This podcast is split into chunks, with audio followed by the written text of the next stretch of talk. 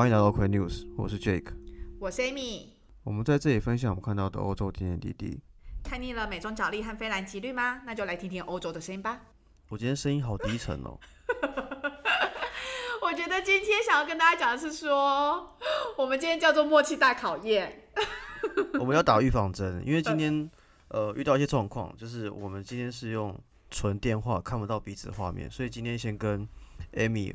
呃万喜一下，因为看不到我的脸。这真的是不需要万喜，谢谢。然后因为我今天网络不好，所以就是可能有时候会 lag 一下，然后甚至有些新闻看不到，网页打不开，所以就是我们完全要依靠 Amy。嗯，大不了我们就今天很快就录完，录个十分钟我们就结束。好来，Anyway，再说。对，我们我们今天会讲比较烂，大家请多多包涵。因为其实我要跟大家讲，因为今天我今天我第一天上班，真的非常非常累。第一第一天还是很累，好不好？你要想很久没上班的人，突然第一天上班，你会有一种整个生活节奏改变过来的感觉，你就觉得不不不不，到底怎样？我觉得要先跟大家讲一下，所谓三个月没上班的这个定义是什么？哦，我大概我大概简短介绍一下，就我们之后会有一集特别讲一下找工作的事情，我们会另外再介绍换工作这个过程以及后来的结果。简单说就是我从去年年底开始就没有什么在上班，就偶尔进公司而已。然后从一月中开始就几乎没有进公司，然后也没有在做公司的事情，然后直到今天才上班。然后我是三月十一号离职的，所以其实我大概已经两三个月没有工作了。每天就是混吃等死，然后也没有穿西装，所以我现在西装也穿不下。就是一个薪水小偷啊！人家西装穿不下，意思是这三个月吃太好。有可能。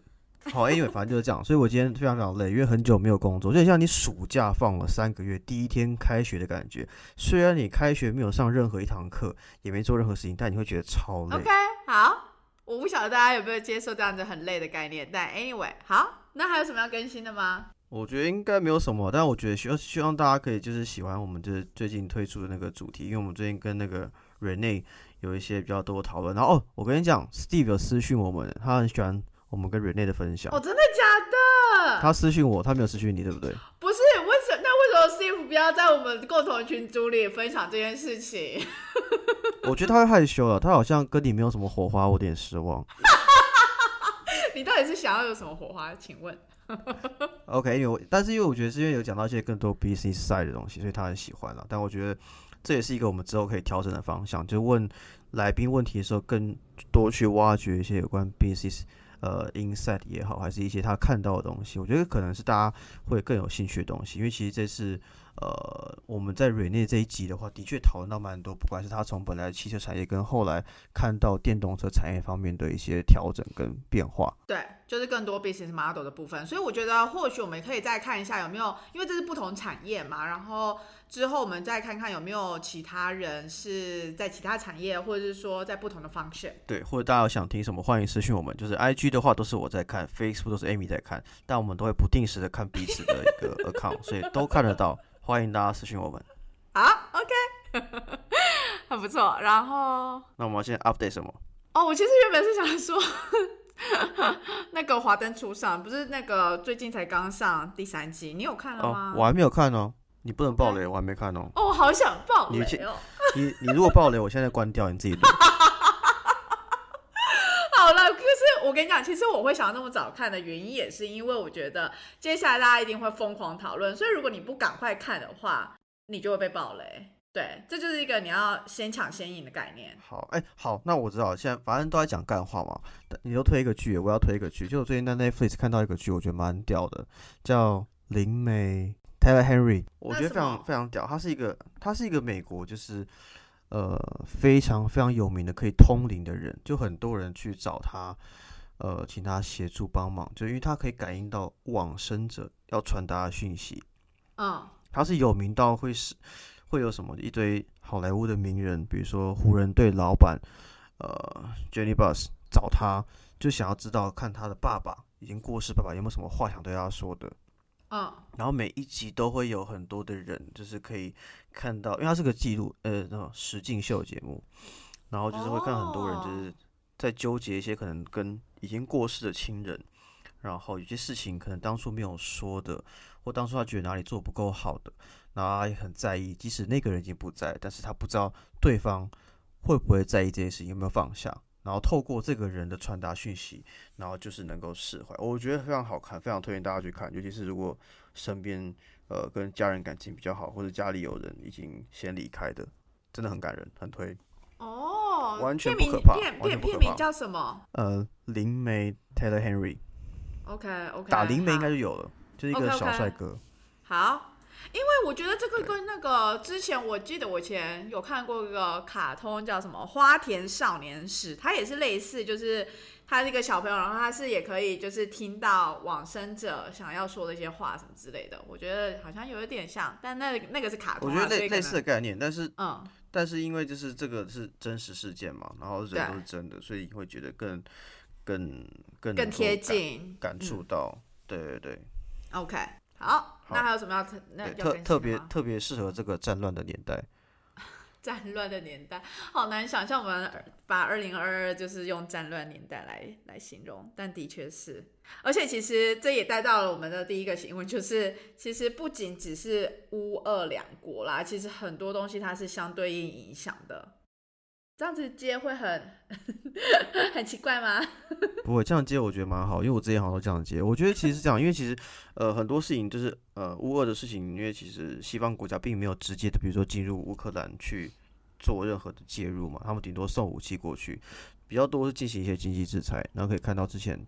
呃很多的俄罗斯的富豪，他们可能在海外的资产都被冻结，然后都不能够做转账啊，还是拿应收。像我们第一个新闻就是呃哪个球队的老板切尔西足球俱乐部的老板，他其实就是俄罗斯的什么那个富豪阿布拉莫维奇。那就是其实当时候西方国家呢，他们大概对于七个俄罗斯的。呃，富豪什么，然后就是要制裁他们，其中包含什么俄罗斯石油公司啊、天然气工业公司的执行长啊，或者说什么呃他们的银行或国家石油运输公司等等，反正就是一些呃这些受到制裁的这叫什么寡头，他们呢就就希望，因为他们就是因为西方国家觉得这些。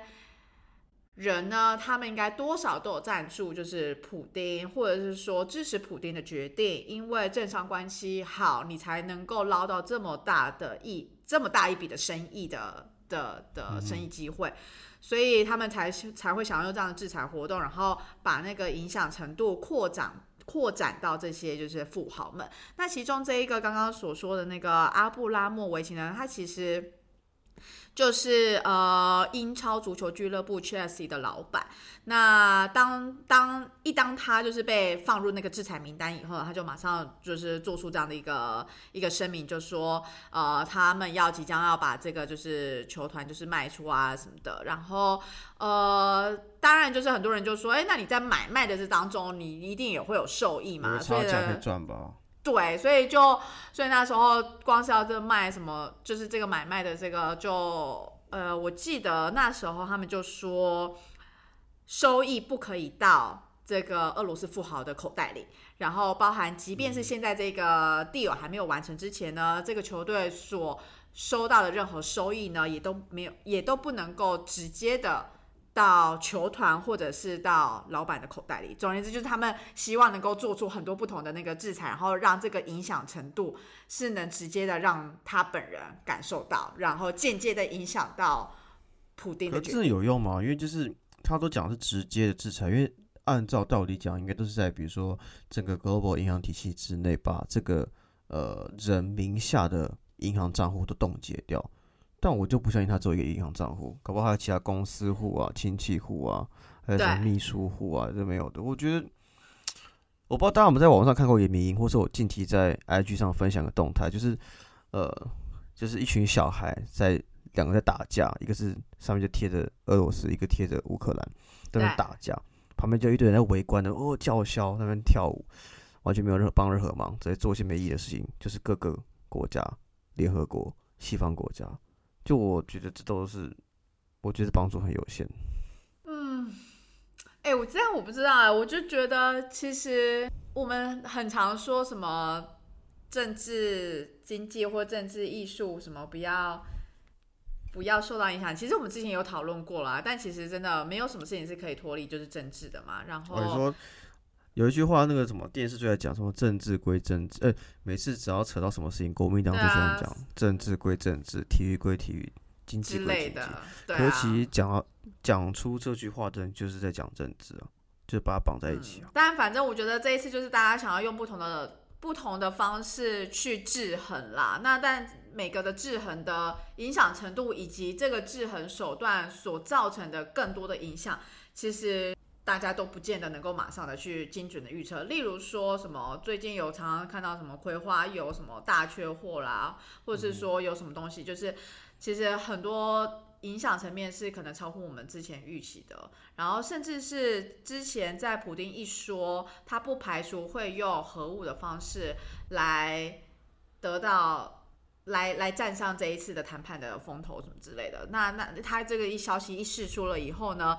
就也有新闻就说哦，什么欧洲的民众很担心会爆发什么核战什么的，所以呢，碘化钾这个药定的需求就突然增加，然后很多新闻就开始讲说哦，现在大家疯狂在抢碘化钾，然后现在已经大缺货了，然后你现在如果家里没有存什么的，你这样子就是很不保险什么的。然后呃，我在一个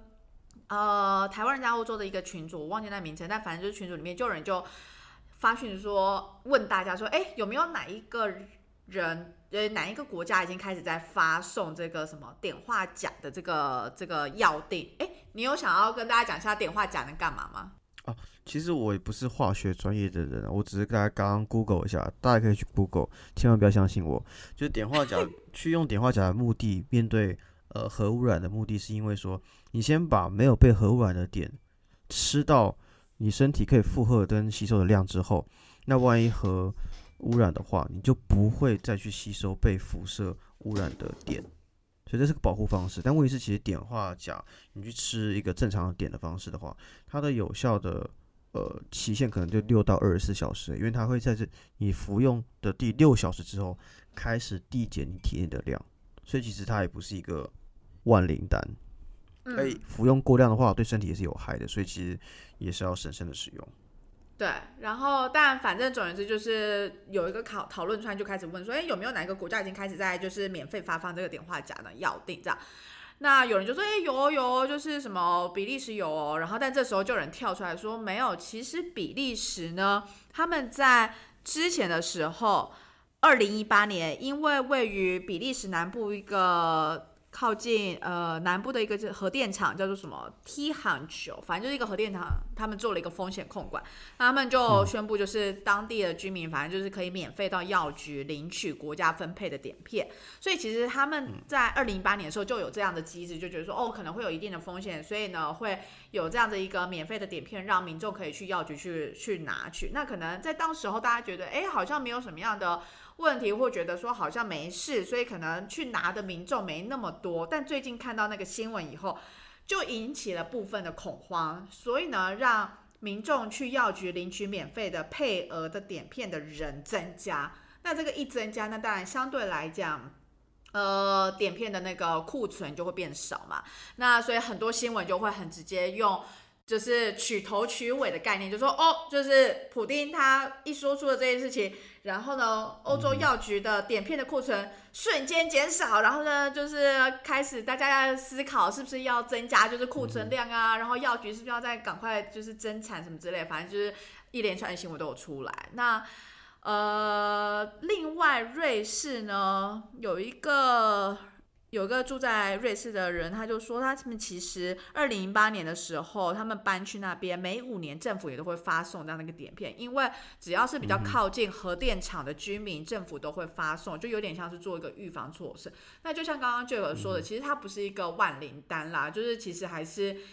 要看就是整个的控管方式，然后这个可能只是说哦有一个预防措施，然后但也不。也也不见得说哦，你觉得没事的时候就要持续吃，不是那种维他命的概念。因为呢，你如果吃太摄摄取太多，其实你对对人体也不好，甚至还有死亡的风险。所以就是今天想要讲这个新闻，其实也是想要让大家知道说哦，就是欧洲有这个事情发生，然后同时针对就是住在靠近核电厂附近居民，可能政府也有这样一个措施，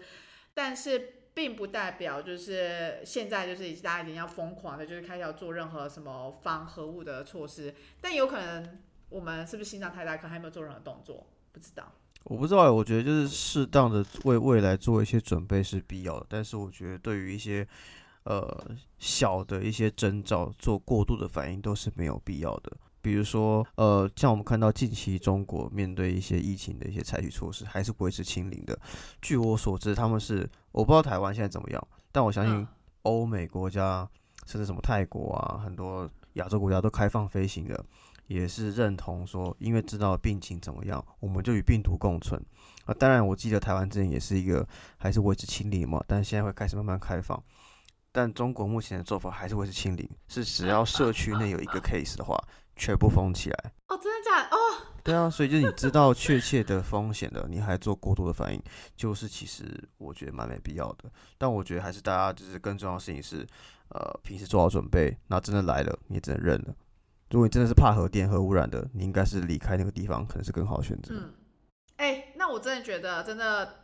对于疫情这件事情啊，真的态度太不一样了。因为其实我知道荷兰啊、英国啊，或者甚至像卢森堡这边，反正就是什么 coffee check，就是呃疫苗护照这东西，就是也都没有再 check 了。然后甚至是口罩也几乎都说哦不是 mandatory。但当然，如果你觉得你比较 feel comfortable，就是你觉得戴口罩你觉得比较习惯，那政府当然也不会反对啊。但反正就是戴口罩这件事不是不是硬性规定的。那只有卢森堡是。呃，在公众交通工具上面是要戴口罩的。然后像例如说，我们办公室下礼拜开始就是也不会再做任何就是 coffee pass 的 check 啦，或者说要求在办公室里面要戴口罩啊，然后要维持什么两米什么之类。所以之前我们例如说一排的办公室，假如说有呃八张桌子，但其实呢有四张桌子上面都会画叉叉，因为他们就是要确保就是你有适那个适当社交距离嘛，所以他不会。嗯对，所以他不会呃八个萝卜就八个坑这样，呃八那是什么？对，八个萝卜八个坑这样，他们就是八个萝呃四个萝卜占八个坑这样子。那现在就是全部都把那些禁止坐的座位的贴纸全部都撕掉了，所以。但但你你但如果你问我说，哎，那是因为现在确诊数都变少了吗？什么之类？没有哦，最近我就陆陆续续听到我身边周遭的人，还是很多朋友的朋友啊什么的，陆陆续续说，哦，我确诊了。但可能因为有人打了 booster 以后，他们确诊的症状就是非常的轻微，可能就真的像是那种重感，就是像感冒。对对，就像感冒这样子。那甚至有些人就觉得，哎，他其实有点分不清楚到底自己是感冒还是那个还是 COVID。那可能真的周是刚好在某个聚会里面有人确诊，然后他才想说，哦好，那不然我也去测测看好了。啊去测，哎，还真的是哎，但不然他之前都以为这个就是一个感冒这样子，所以就真的很不一样的态度啦。对，我觉得，所以大家还是要依照自己的生活习惯跟价值观，找到自己适合生活的国家跟环境。所以，其实我们来到第二个新闻，就是我们聊到就是呃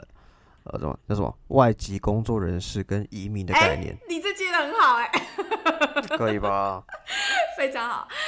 好，就是其实我们在荷兰的新闻 Dutch News 上面啊，有看到有一个他们的专题，这个专题在做什么呢？他在做一个比较像是公共艺术的东西，它其实是呃，这个这叫什么？作者、画家，诶，嗯哼，创作者应该叫创作者，他是一个日本，他是日本，我看他的那个什么那个他的姓氏是什么？Miyazaki 哦，然后呢，他的。他的那个什么那个创作理念，就是说他想要带入这样一个观念到公众生活。什么样的观念？就是我们的社会里面有越来越多的国际人才，或者说移民人士等等。那到底是你会怎么样去形容他们？就只要你今天看到一个是 international 国际的住住住的人，例如说你在路上看到，哎，看起来不像是。住在荷兰的呃，不像荷兰的什么金头发、白皮肤的人的话，你会怎么样形容他们？你会形容他们叫做 expat，还是 lovebat，还是 immigrants，或是 international？那呢，他的他就透过，例如说，对，蛮有意思，他就透，所以他是个日本人。呃，他的姓氏是日本的，但是他说他在文章上面是说他自己是有比利时的公民。OK，我这边想讲两个小点，补充一下，打断你一下。好。因为我看不到那个新闻嘛，两个小点，第一个是我记我记得日本跟荷兰他们有签协定，之前日本几年前日本进荷兰是可以不用签证拿日本护照就可以待，我不知道是五年以上还是多久哦，真的假的？这个要查一下，因为之前对他们有个协定。再来一个点是，推荐大家一个 YouTube 频道叫《何之梦》，也是一个日本人弄的一个节目。他他是在中国的日本人，他在南京，然后他老婆是中国人，然后因为他们结婚了嘛，他在中国工作，然后他还是觉得就是就是可能现在是一个非常 global 的时代嘛，然后大家移动来移动去很正常，所以他就做了一个节目叫做。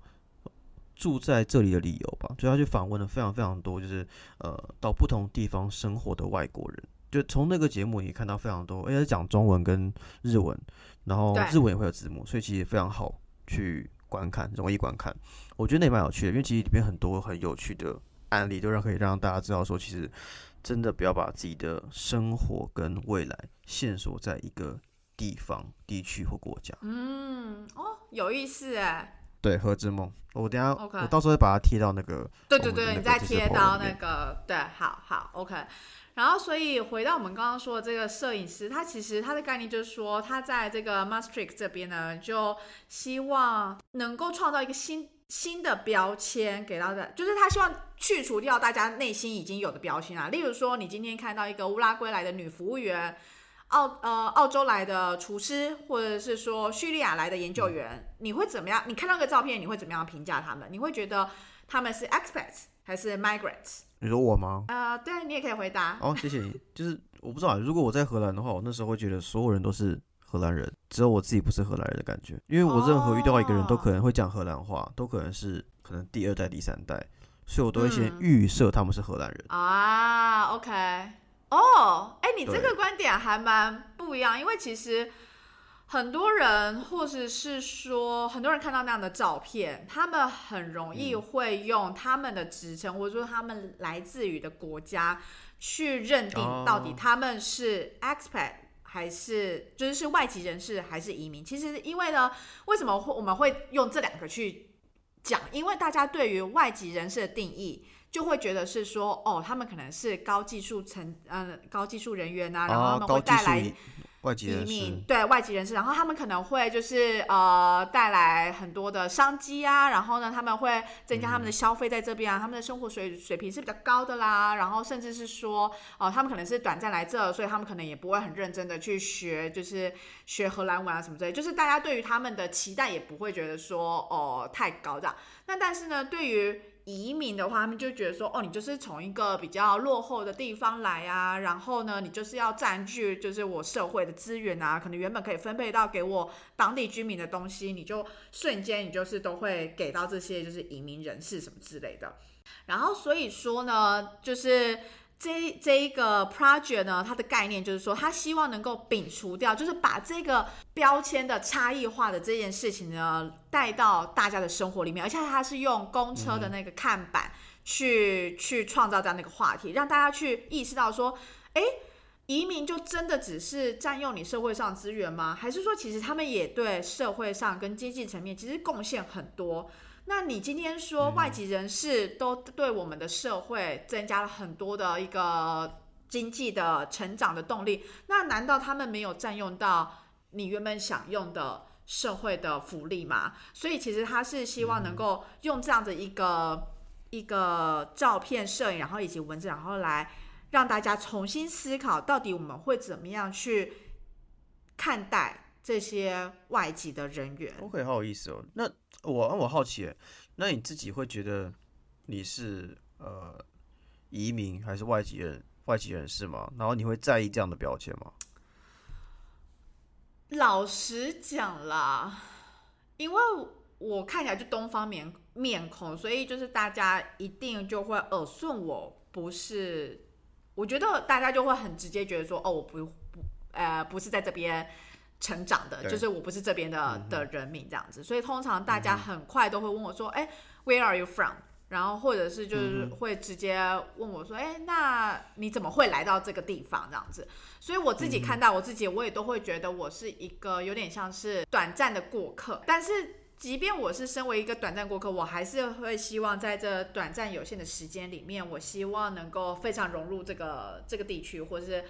透过学习他们的语言来了解他们的思考模式。例如说，这之前在荷兰的时候，在学荷荷文，就会知道说哦，他们的语序或者是说呃动词啊，然后或者说他们怎么样去使用，然后在描述上面，我觉得从语言去了解一个文化，那个层次是更深入的。所以这篇文章他就有说，其实很多外籍人士，即便他们住了可能十年、几年的，但他们因为是外籍人士，他们可能工作上面完全用英文都没有问题。对。那可能公司也都会给一定的福利，所以他们其实在生活上面也不会遇到太多呃，因为语言关系而遇到的那个困难，所以他们其实就没有太大的动力去学当地的语言，尤其是荷文，可能主要就是在荷兰讲这样子。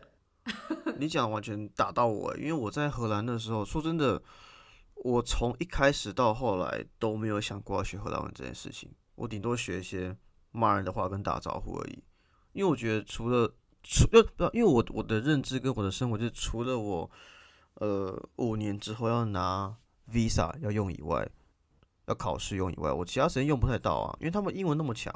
我英文都还没那么好，怎么学荷文？对，就是很多就在文章里面，他们就说，其实很多外籍人士都有这样的心态。那其实我们常常都说，我们都希望创造一个更 inclusive 的社会嘛，更多包容性的社会。那其实相对来讲，这些外籍人士也应该要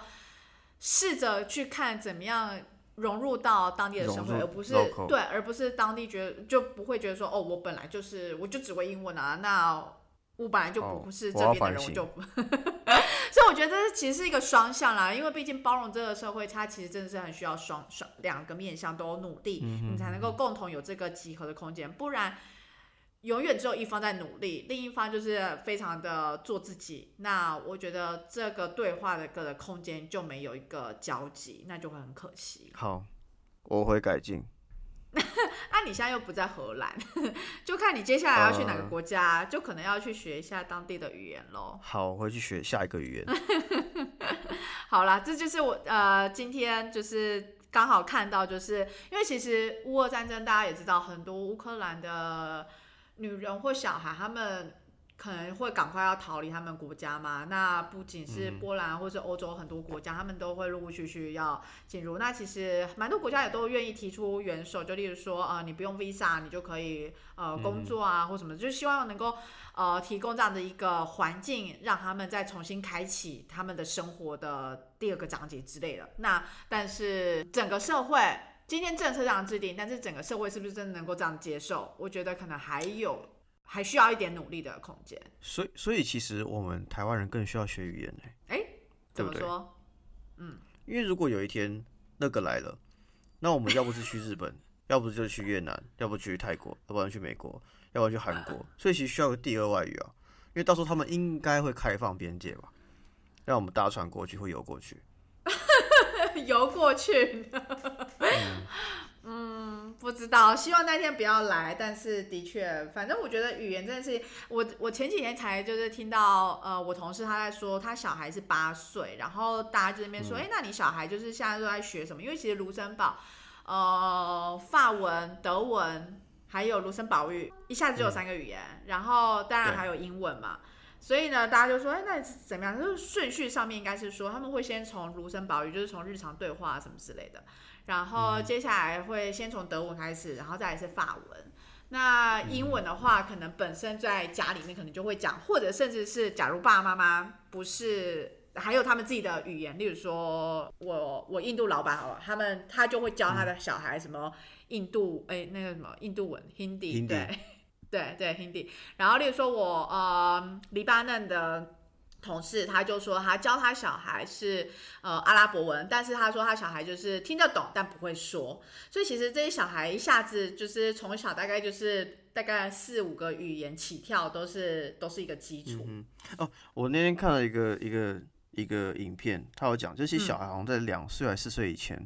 他们用语言的方式跟我们是不一样的。就他们以前在很小的时候接触不同语言的话，他们会混在一起使用。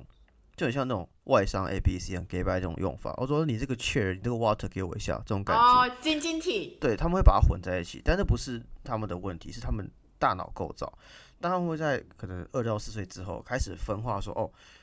英文长什么样子，中文长什么样。所以其实，在很小的时候接触不同语言，其实是对他们有帮助的。就帮他们先把大脑那个 co work 的模式先建立好。哦。我不是喜欢小孩啊，我只是刚好看到而已。你为什么要这么突然间澄清？我又没有要质疑这个。但是你讲到卢森堡，你讲到就是外外国外籍工作人士，又讲到就是欧洲战乱，感觉移动到另外一个国家需要学个语言，也需要买一个地方或租一个房子来居住，对不对？哎、我觉得现在啊，都在期待到底你要怎么接下一个主题，但我觉得这个接的也还不错。OK 好，谢谢好，反正总而言之就是呃，那叫什么国际货币组织吗？IMF。对 IMF，对他们警告说，其实卢森堡要非常注意，就是近期的房价的飙升。我们其实之前就有分享过很多次，就是呃，全球因为就是大放水的关系，就是房价这个往上飙。那其实欧洲国家的话，相比以前更增长很多。卢森堡我记得就是去年的增幅的话，也是全球名列前茅的。然后我们之前的来宾伊恩也是有非常强烈的就是抗议这件事情这样子。那当然。这个东西也是呃受到 IF 注意到的一件事情。对，然后其实呢，除了就是房价以外，还有就是例如说建筑成本呐、然后供需的失衡，然后还有就是呃，很多人都是贷款嘛，所以其实你的那个呃房贷的那个风险，其实相对来讲，就是他们用很多不同的数据去评比出来说，哎，我觉得就是他们觉得卢森堡现在是很有可能是迈向一个泡沫化的一个状态，所以必须要呃做出更多的行动。然后来抑制住供需之间的失衡，包含例如说可能要开放更多的，例如说社会住房啦，然后。甚至是对于那些呃使用土地或是要买多买住宅来当做一个投资的行为，要用更高税收来减少这减少这些投机的行为之类的，就是这些措施来慢慢的呃抑制这个房价的增长，因为其实房价的涨幅其实是每年都一直在升升高，然后大家都不晓得到底。到底会涨到什么时候？但是呢，薪水根本涨幅没那么高啊，那大家的负担负担一定是越来越大的嘛。所以呢，呃，那个国际货币基金组织就呼吁，就是卢森堡一定要赶快采取行动，什么城市规划啦，然后呢，什么取消利息支付什么之类，反正就是这些措施都必须要赶快去去进行。那但是我觉得很有趣的是，他们其实这个呼吁或者说这样的一个。呃，声明呢，其实过去四年好像都有发生。哦，有点意思哦，所以一直在呼吁，但一直没有成真，而且这怎么听起来跟很多事情很像？？你想要哦，我没有比拟影射什么，我只是说，哎、事其